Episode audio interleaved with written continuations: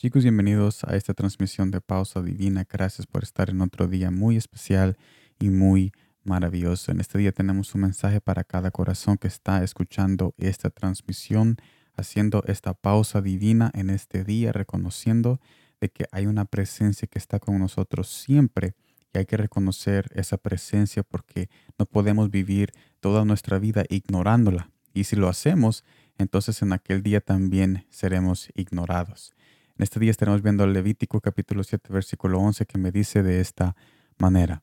Y esta es la ley del sacrificio de paz que se ofrecerá a Jehová. Después de este pasaje, Jesús da las instrucciones de cómo hacer este sacrificio de paz. Y esto me lleva al primer punto. Esto era una sombra de la paz que vendría por la muerte y resurrección de Jesús. Segundo punto, Jesús es nuestra paz perfecta con Dios. Él vivió una vida perfecta por ti y por mí para que ahora por fe en Él podamos tener acceso a su presencia.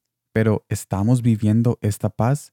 Esto me lleva al tercer punto. Muchas personas viven en angustia y lejos de esta paz que ya está en acción, que ya está activa.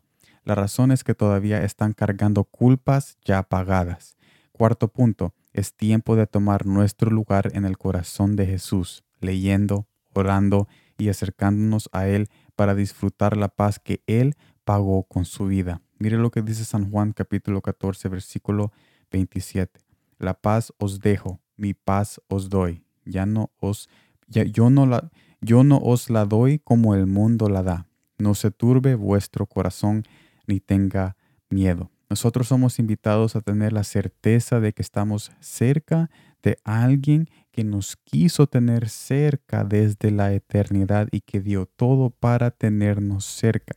Es tiempo de nosotros acercarnos a Él tal como Él nos acercó a nosotros porque Él quiere tenernos cerca, cerca de Él en todo momento porque Él quiere bendecir nuestras vidas. Así que gracias por estar en esta transmisión de pausa divina. Nos vemos mañana en la próxima mensaje de Palabras con Sal en nuestro canal de YouTube. Lo veo ahí, ya está preparado. Así que espero de que todos en este día tengan una bendición muy grande y el fin de y el fin que ustedes desean tener en este día que es en los brazos del Padre celestial. Gracias por estar aquí. Nos vemos mañana.